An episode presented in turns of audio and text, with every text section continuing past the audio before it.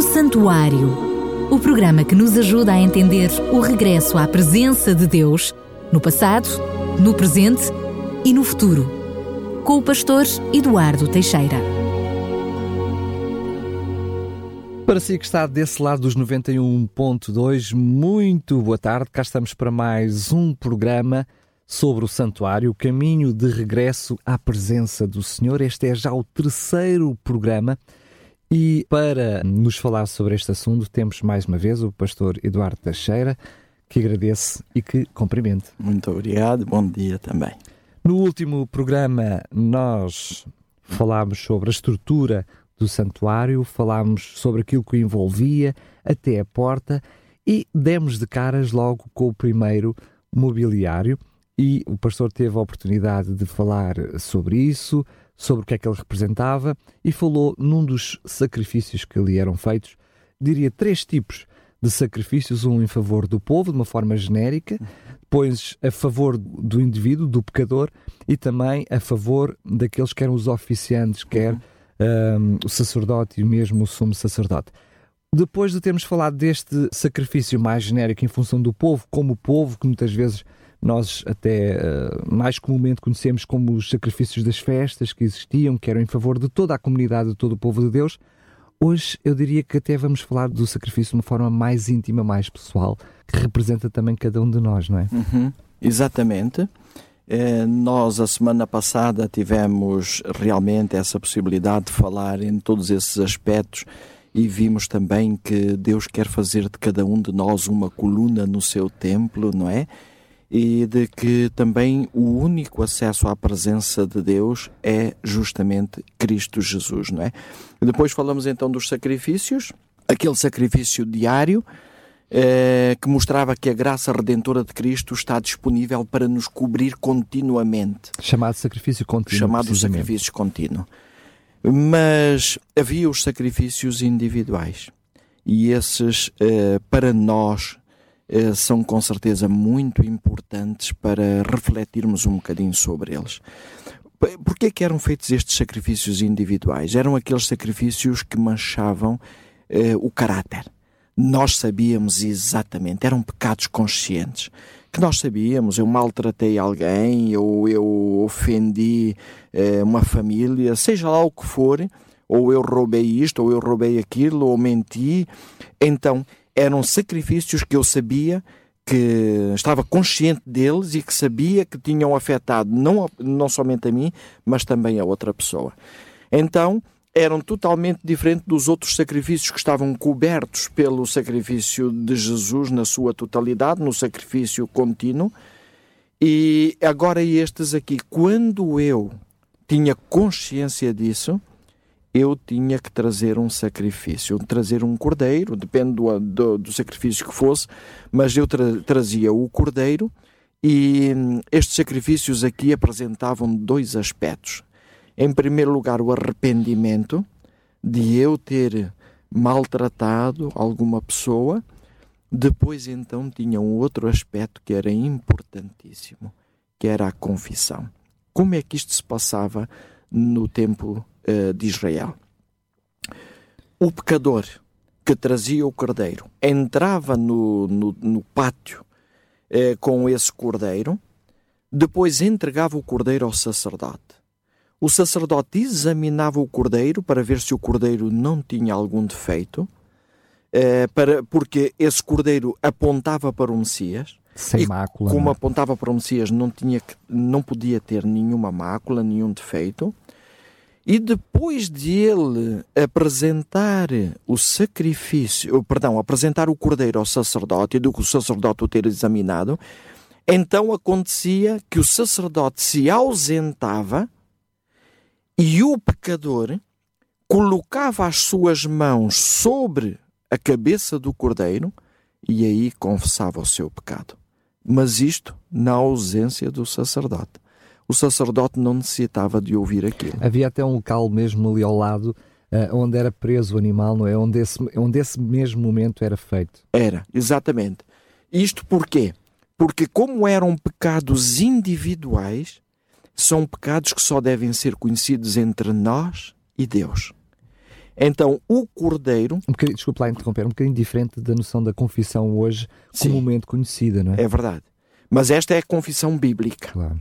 E por isso mesmo ela é representada neste santuário. Porque ela representava também, e fazendo a redundância do representar a representação, ela era o transpor do pecado para o animal. Pois, e é isso que nós iremos ver agora. Quer dizer que ele, ao confessar, ao pôr as suas mãos sobre a cabeça do cordeiro e fazer a confissão dos seus pecados, ele estava justamente a, a haver aqui um processo de transferência.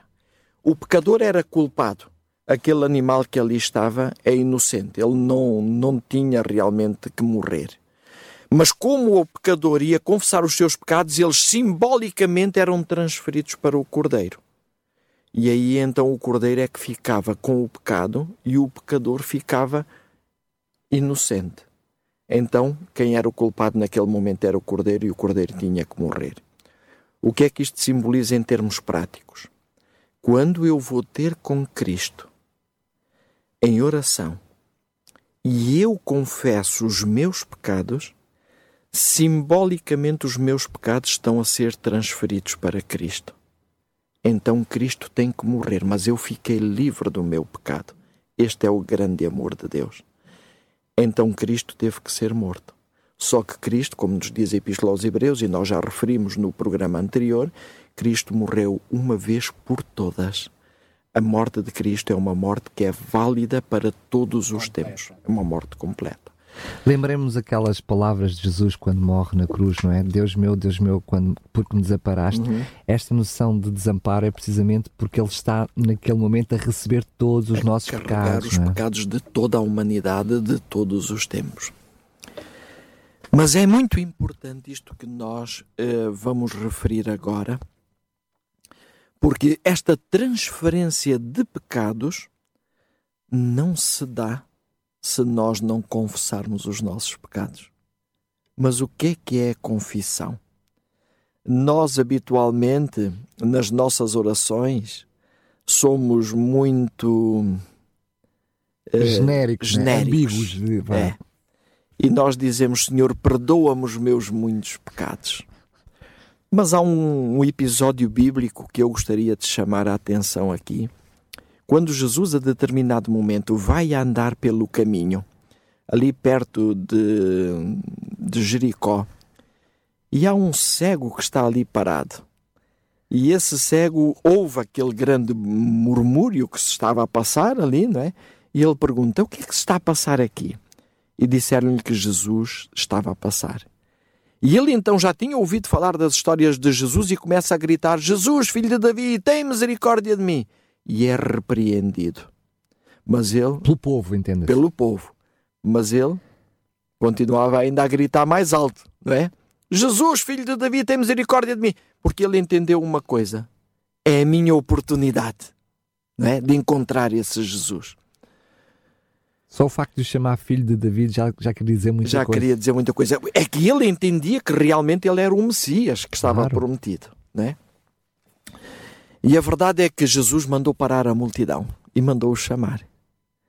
E quando ele chega perto de Jesus, Jesus faz-lhe uma pergunta: Que queres que te faça?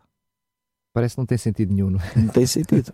Será que Jesus não sabia o que é que aquele homem queria? Claro que sabia. Mas o que é que Jesus queria com isso?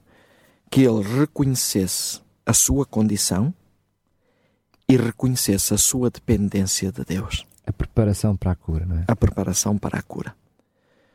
Então, quando nós vamos ter com Deus e dizemos perdoa-me os nossos muitos pecados, nós não estamos a confessar pecado nenhum se Jesus pudesse estar perto de nós, ia dizer-nos quais pecados, é? quais pecados é que tu queres que eu te perdoo.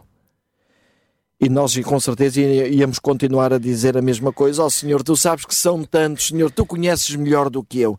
Mas Jesus ia continuar a fazer a pergunta: Quais são os pecados que tu queres que eu te perdoo? Porque que Deus quer que a confissão seja assim? Porque Deus quer que eu tenha consciência do meu problema para que depois o Espírito Santo então me possa ajudar. Para levar ao arrependimento. Para levar ao arrependimento claro. e para levar ao abandono claro. desse pecado. Essa escritora cristã que nós já temos falado, Ellen White, no livro Aos Pés de Cristo, que aliás foi um livro que foi grandemente repartido aqui com outro título que era O Caminho para a Esperança. Na página 39 ela diz: A confissão verdadeira tem sempre caráter específico e faz distinção de pecados. Toda a confissão, porém, deve ser definida e sem rodeios reconhecendo justamente os pecados dos quais sois culpados. Se eu não fizer isto, eu então estou a incorrer num grande risco. Ela continua: se não confessarmos os nossos pecados com verdadeira humilhação de alma e contrição de espírito, aborrecendo nossa iniquidade, e agora reparem no que ela diz nunca procuramos verdadeiramente o perdão dos pecados. Se eu não confessar, se eu disser perdoa-me os meus muitos pecados, eu nunca procurei verdadeiramente o perdão dos pecados. Eu posso até uh, uh, ter o perdão dos tais pecados inconscientes, não é? Porque esses estão cobertos pelo sacrifício, sacrifício contínuo. contínuo. Mas uh, torna quase que inútil, fazendo esta noção àquilo que é o assunto de hoje, que é este sacrifício individual, torna-se inútil aquele sacrifício se uh, o animal, se não houver imposição de um pecado concreto, não é? É, é inútil aquela oração. É, não, não, não faz sentido nenhum. Por isso é que a pessoa confessava o seu pecado, para a pessoa aquilo era um verdadeiro alívio. Porquê? Porque a pessoa ficava livre do seu pecado. A pessoa transferiu. Então vale a pena confessar o pecado. Da mesma forma, hoje, quando nós confessamos o pecado, o pecado é transferido para Cristo. E só se nós considerarmos Cristo como mentiroso é que vamos ficar preocupados na mesma. Ah, pois, claro. Não é? Porque se nós aceitamos que a Bíblia é verdadeira, quando confessamos o nosso pecado e o nosso pecado é transferido para Cristo, nós vamos sair da oração alegres porque Cristo morreu por nós. Cristo já suportou a nossa, a nossa falta. E então isso é de, uma, é de um grande alívio para nós. Aqui é é, é interessante quando, é, quando ela fala da verdadeira humilhação de alma e contrição de espírito. O que é que isto quer dizer? Que nós devemos estar mesmo reconhecendo uh, o que foi aquele erro que nós cometemos e o sincero desejo de não voltar a cometê-lo, ainda que daqui a uns dias ou daqui a umas horas, quem sabe, podemos voltar a cometer um pecado semelhante. Mas naquele momento que vamos confessar, deve ser esta nossa postura de uma verdadeira humilhação diante de Deus. Só assim ele é aceito, não é? Só assim ele é aceito. Uh, eu sei que na, nossa, na sociedade em que nós vivemos, a palavra humilhação é uma palavra que não cabe no vocabulário do ser humano, não é? Porque ninguém gosta de ser humilhado, mas aqui é uma, uma, uma humilhação diferente. É sermos nós próprios a reconhecermos a nossa indignidade, a reconhecermos a nossa pecaminosidade diante daquele que é puro, diante daquele que é santo. Não tem nada de mal nisso, antes pelo contrário. Mas aí é a única maneira de nós podermos receber o perdão completo do nosso pecado. E ela diz depois, então nunca procuramos verdadeiramente o perdão dos pecados. E agora, esta frase para mim é uma frase que chama muito a minha atenção. E se nunca buscamos a paz de Deus, nunca a encontramos. Se nós nunca buscamos a paz de Deus, nunca a vamos encontrar. Então o que é que quer dizer? Que se eu não pedi o perdão com essa humildade, reconhecendo a minha falta, se eu menti, eu vou dizer a Deus: Senhor, é triste como eu, como eu sendo um cristão já há algum tempo, ainda estar a recorrer à mentira. Estou chocado até com isto, Senhor. Estou triste. Mas a verdade é que eu o fiz, Senhor, e eu te peço perdão por isso. Ajuda-me a corrigir agora os danos que, com certeza, esta mentira causaram, se é, se, se é que causaram, mas mesmo que não tivessem causado dano a ninguém, eu devo reconhecer a minha falta. Porque causaram nem que seja Causaram a mim mesmo. A mim mesmo. Claro. Porque eu não representei bem o caráter de Deus. Deus claro. É verdade. Eu não representei bem o caráter de Deus. Se eu roubei, eu devo confessar na mesma a Deus. Se eu critiquei alguém, eu devo confessar isso a Deus. E eu até vou mais longe, Daniel. Até se eu alimentei algum pensamento que mais ninguém sabe. Podemos até estar numa roda de amigos e eu ter um pensamento indigno em relação a algum amigo meu. Eu posso ter esse pensamento claro indigno, mas ninguém soube ali. Mas eu alimentei aquele e pensamento. E Deus também sabe. E Deus sabe disso. Por isso eu devia com, com, eh, confessar esse meu pensamento indigno que eu, que eu alimentei. Claro que há um pensamento que me pode vir a mim é, pronto, eu, esse pensamento pode vir, mas se eu o rejeito completamente, eu aí não, não é um pecado, isso não, não, não errei eu. Agora, é se eu alimento. de que a tentação pode vir a nós, Exato. se eu alimento ou não, não é? Exatamente. Essa é a grande questão. Claro. Se eu alimentei, até isso eu deveria confessar a Deus. E eu vou só dar um exemplo para nós vermos o quanto isto nos ajudaria a nós. Vamos por um, um dos casos que é mais comum nós falarmos uh, dentro do cristianismo a questão do adultério a nível familiar. Se eu tive um pensamento indigno e alimentei esse pensamento em relação a alguma mulher que não seja a minha mulher, e se eu for ter com Deus, passado um bocado, e dizer: Oh Senhor, que vergonha que eu estou uh, diante de ti, Senhor. Tu vistes há momentos, ouvistes o pensamento que eu alimentei em relação àquela outra pessoa. Perdoa-me, Senhor, por favor, ajuda-me a saber rejeitar este pensamento.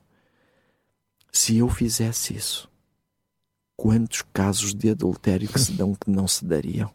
Porque eu fui ter com Deus, confessei o meu pecado, tomei consciência do meu problema e cortei mal pela e raiz. cortei o mal pela raiz.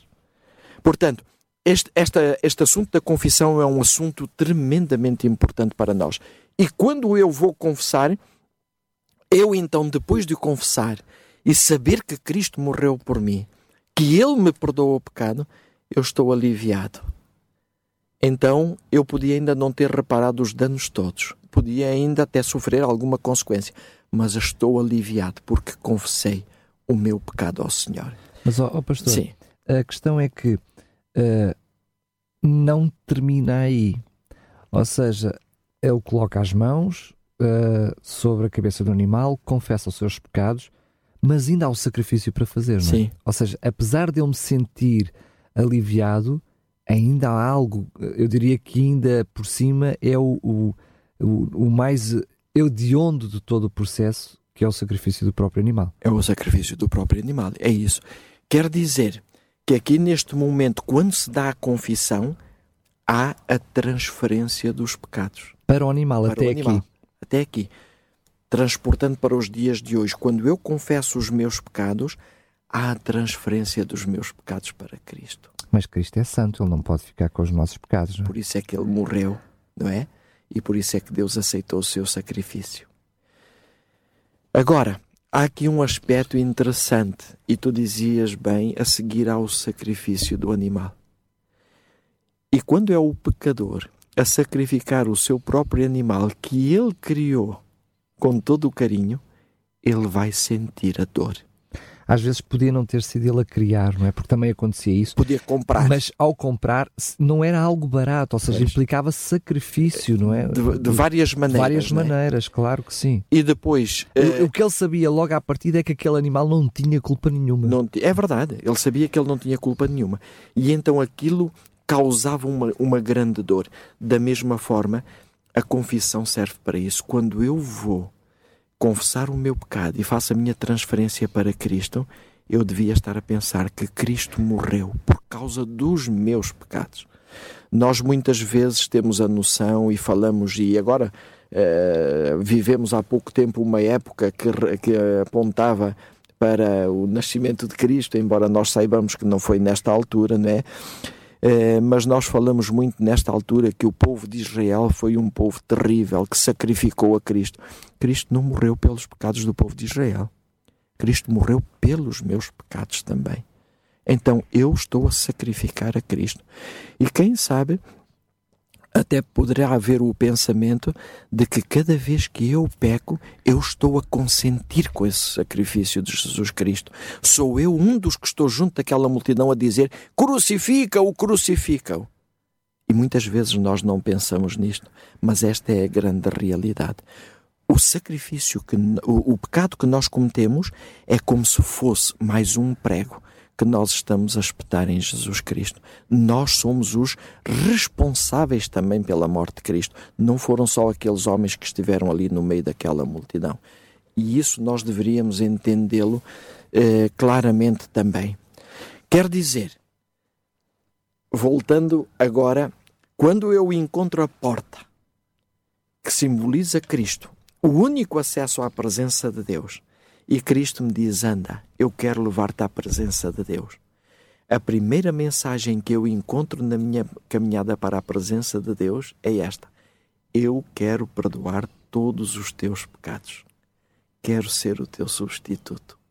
Não quero que tu venhas à presença de Deus com preocupação. Quero que tu desfrutes dessa presença de Deus, porque Deus tem algo para te mostrar muito importante na sua presença. Deus quer te mostrar o seu caráter.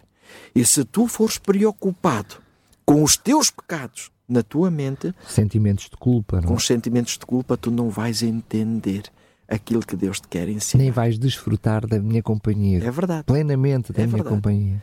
Então, aquilo que Deus, que Jesus nos está a dizer aqui, eu quero ser o teu substituto. Quero levar-te livre. Olha, é sem fardos. Tira os teus fardos de cima de ti, coloca-os sobre mim. Eh, aliás, esse é o, o próximo programa, nós iremos falar um pouco nisso, dos fardos. Quero perdoar todos os teus pecados, quero ser o teu substituto. Isto quer dizer, Daniel, que é impossível nós chegarmos à presença de Deus sem passarmos por esta etapa. Porquê? Porque nenhum pecador pode, com pecado, estar na presença de Deus.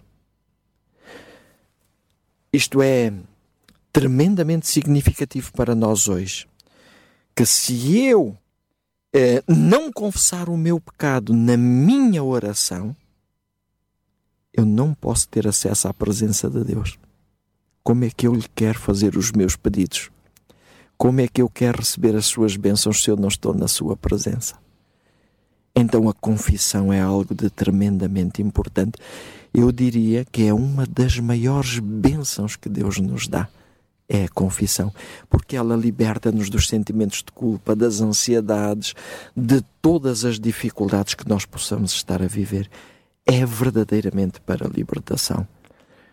Eu até eh, vou eh, apresentar aqui um texto muito interessante para mostrar ainda mais isto. Mas antes de mostrar este texto, eu gostaria de ler uma outra citação eh, que vem nesse mesmo livro, Aos Pés de Cristo, e na mesma página, que diz assim: Os que não humilharam ainda a alma perante Deus, reconhecendo a sua culpa, isto é impressionante, diz, não cumpriram ainda a primeira condição de aceitabilidade. Se eu não cumprir a, a, primeira condição para ser aceito diante de Deus, então como é que eu quero ser aceito pelo Senhor e como é que eu quero receber as bênçãos de Deus? Esta é uma citação que me fez pensar muito quando eu a li pela primeira vez. Demorei várias horas a refletir sobre isto porque isto é tremendo. Quer dizer, muitas vezes eu posso pensar, eu já orei tantas vezes a Deus, eu eh, pedi já ao Senhor perdão por isto, mas este pecado está continuamente diante de mim, ou eu não recebo as bênçãos de Deus, ou Deus não me ouve, ou Deus não me atende. Eu tenho que saber confessar o meu pecado. Mas não é só confessar o pecado, porque se eu confessar o pecado e estiver sempre a matutar naquilo, eu não estou a ser abençoado por Deus. Eu tenho de saber aceitar o sacrifício de Cristo no meu lugar. E tenho aqui uma outra citação eh, que vai ser muito importante e que vai dizer assim: Se vos entregardes a Ele e o aceitardes como vosso Salvador, estão as duas coisas aqui juntas. O entregar-me a Ele é eu abrir-me completamente diante do Senhor, eu não ter vergonha nenhuma. Eu, com certeza, como homem, teria muita vergonha se eu chegasse ao pé de ti, Daniel, e fosse confessar os meus erros, porque pronto, tu és capaz de ter uma imagem de mim e eu não gosto que essa imagem seja seja deturpa, seja hum, vista na parte negativa, não é? E eu teria vergonha de o confessar diante de ti, mas diante de Deus. Aliás, Deus já é, sabe é disso. por isso que biblicamente também não é assim que deve ser feito. É feita é? a confissão, não é claro. assim. É por isso é que o sacerdote se ausentava. Que era para aquele pecador abrir completamente o coração diante de Deus. E mesmo nas nossas orações, já não, não é só no Velho Testamento, mesmo no Novo Testamento, Deus diz lá no recanto do teu quarto, é? na tua intimidade, é ali que tu deves falar exatamente, a Deus. Exatamente, exatamente, é isso mesmo. Então, aqui diz: se vos entregardes a Ele, mas tem a segunda parte, e o aceitardes como vosso Salvador, graças a Deus, o Senhor, eu transferi os meus pecados para Cristo, agora eu estou livre do meu pecado, se for com grande honestidade que eu o confesso. Aliás, o próprio Deus diz assim, através do profeta Jeremias, no capítulo 3, versículo 13: Somente reconhece a tua iniquidade. Eu só te peço uma coisa Reconhece que contra o Senhor teu, teu Deus transgrediste e não deste ouvidos à minha voz, diz o Senhor. Deus só me pede isto. E Deus vem a, a seguir, no, no, no, versículo a seguir, Deus vai dizer: E eu ainda te desposarei. Ou seja, eu vou, -te continuo, vou continuar a manter esta relação de noivado que tenho contigo, se tu fizeres isso. Não te peço mais nada, peço-te só: reconhece a tua iniquidade, que contra o Senhor teu Deus transgrediste. Isto é algo de impressionante. Mas voltando ao texto, diz: Se vos entregardes a Ele e o acertardes como vosso Salvador, diz: Por mais pecaminosa que tenha sido a vossa vida, por sua causa sereis considerados justos. Por mais pecaminosa que tenha sido a vossa vida. E nós aqui podemos apontar um bocadinho o ladrão na cruz. Levou uma vida de, de roubo, de assassínio, mas a verdade é que ele, no último momento, ele reconheceu a sua culpa. Quando ele diz a Jesus: Nós estamos aqui porque merecemos. Nós erramos muito. Mas este homem nada fez. Só por causa disso, ele recebeu de Jesus a certeza de que um dia, quando Cristo vier, ele irá com Cristo e viverá com Cristo eternamente no reino dos céus. Só por reconhecer e aceitar a Cristo como seu substituto. Mas ainda mais impressionante, Daniel, é aquilo que vem a seguir. Diz assim: O caráter de Cristo é substituído ao vosso caráter e sereis aceitos de de, diante de Deus exatamente como se nunca tivesseis pecado. Isto é impressionante. Quer dizer que quando eu, com toda a honestidade, humilhando a minha alma, confesso o meu pecado e o transfiro para Cristo, então diz que o caráter de Cristo é substituído ao meu e sou aceita diante de Deus como se nunca tivesse pecado. Então eu posso estar tranquilo na presença de Deus em oração. Mais tarde eu irei falar sobre, sobre isto quando eu falar sobre o altar do incenso, já dentro do, do lugar santo do, do, do tabernáculo. Mas deixem-me só aqui acrescentar, porque penso que é importante eu dizer isto. Nós, na nossa oração, temos muito o hábito de orar, e está correto, de orarmos e no final da oração dizer: Tudo isto te pedimos em nome de Jesus Cristo. Mas muitas vezes nós não refletimos no que quer dizer em nome de Jesus Cristo. Isto devia vir logo no princípio da nossa oração. Quando eu oro a Deus e quando eu me apresento diante do Senhor, eu devia dizer: Senhor, eu estou aqui em nome do Senhor Jesus que é que eu estou a fazer aqui? Eu estou a reconhecer a minha indignidade. Eu não mereço estar aqui, Senhor. Só estou aqui porque Cristo merece por mim. É pelos méritos dele, não pelos meus. Não é? é pelos méritos dele e não pelos meus. E eu vou perguntar logo, Senhor, mas porquê que eu não mereço estar aqui? E então eu vou me lembrar daquilo que eu tenho feito. Olha, Senhor, eu não mereço estar aqui por esta razão, por esta, por aquela. Eu estou a fazer a confissão. Porquê? Porque eu dizia há momentos, e continuo, continuo a dizer, que só é possível entrarmos na sala do trono de Deus se estivermos sem pecado. Então, quando é que eu devia confessar os meus pecados? É logo no início da minha oração. Para eu reconhecer que estou a entrar na sala do trono de Deus graças aos méritos de Jesus. Eu sou um pecador, eu menti, eu roubei, eu adulterei, eu, sei lá, critiquei, eu irritei-me, eu fiz isto, eu fiz aquilo, não importa. Senhor, foi isto que eu fiz. Estou triste, Senhor. Eu já não deveria fazer isto porque eu já te conheço, tu já tens sido grandemente misericordioso, já me perdoaste este mesmo pecado mais de 500 vezes, Senhor, mas ainda continuo a fazê-lo, Senhor. Tem misericórdia de mim. E eu então entro. Quando eu faço isto, eu estou em condições de entrar na sala do trono de Deus. Estou em condições de reclamar as promessas de Deus, as bênçãos de Deus. Mas sobre este assunto nós iremos uh, falar mais tarde. Eu faço aqui uma, uma pergunta. Temos nós tentado entrar na presença de Deus negligenciando esta primeira etapa? A confissão. Da portanto. confissão. Quer dizer que aquilo que nós fazemos muitas vezes, nós mesmo como cristãos, é, ficamos todos satisfeitos, encontramos a porta, a porta é Cristo. Mas depois, como temos vergonha de confessar os nossos pecados, como não queremos ter consciência daquilo que realmente é nosso, que é o nosso, o nosso pecado, a nossa condição. a nossa condição, então o que é que nós fazemos? Fazemos um desvio aí não passamos. Bom, eu vou contornar este obstáculo aqui. Faz de contas que ali é uma rotunda. Damos a volta à rotunda. Damos a volta ao, ao, ao, ao altar. Ao, ao, altar dos holocaustos e, e vamos logo diretamente vamos à cortina logo. para entrar Queremos no lugar ir, entrar logo na presença de Deus. Quando isto nos está a fazer muito mal. Isto está a ser terrível para nós. Por isso é que eu, eu digo, nós deveríamos estar realmente a confessar isto diante do Senhor no nosso, no nosso dia a dia. Penso que este é o aspecto mais importante. Nós depois deveríamos avançar um bocadinho mais, porque há muita gente que se preocupa e que diz realmente: porquê que eu. Eh, não, eh, o que é que acontece comigo se eu não me lembrar dos meus pecados? Uh, o texto de Salmo uh, 19, nesse texto, o salmista Davi vai dizer assim: Quem pode entender os seus próprios erros? E depois diz: Expurga-me tu dos que me são ocultos.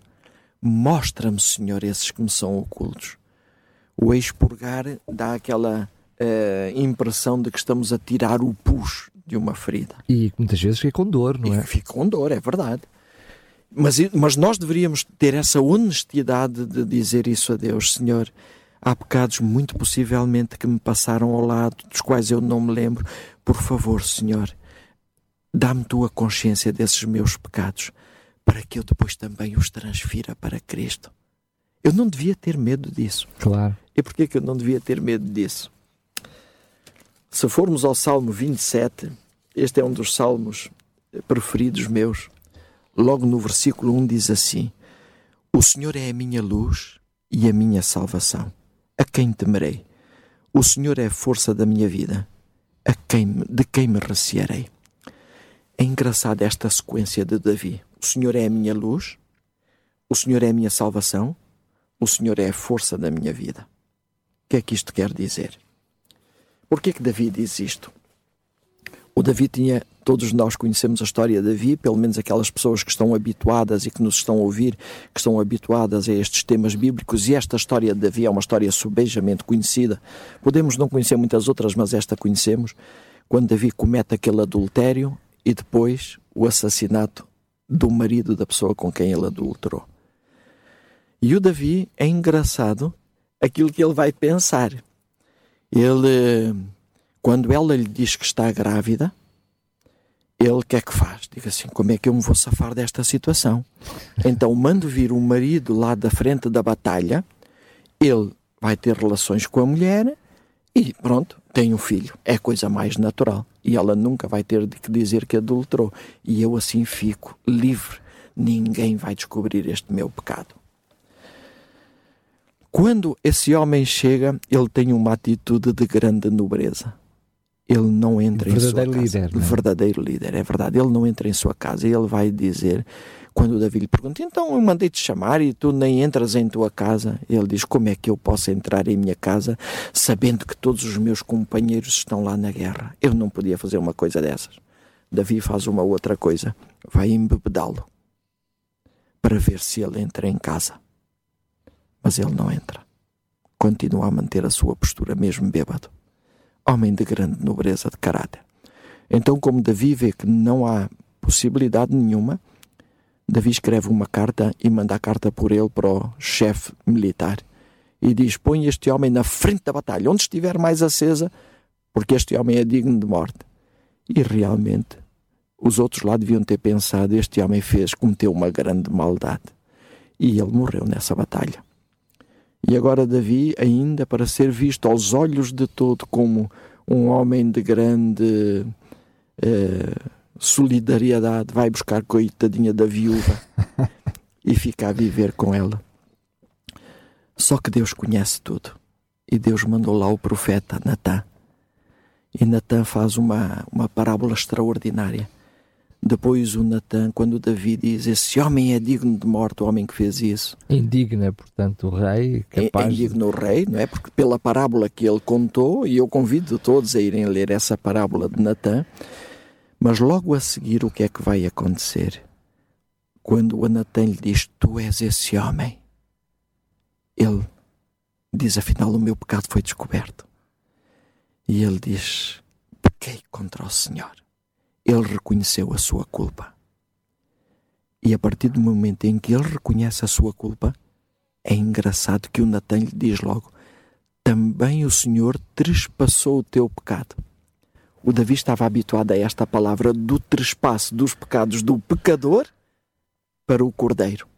E quando ele diz também o Senhor trespassou o teu pecado, então, Davi, uma vez que tu reconheceste a tua culpa, o Senhor trespassou o teu pecado para Cristo tu estás livre do teu pecado. Então, quando Davi agora diz: O Senhor é a minha luz, ele estava a dizer: Eu andei fugido do Senhor, o meu pecado estava continuamente diante de mim. Mas o Senhor é a minha luz. O Senhor mostrou-me o meu pecado, mas não foi para me condenar.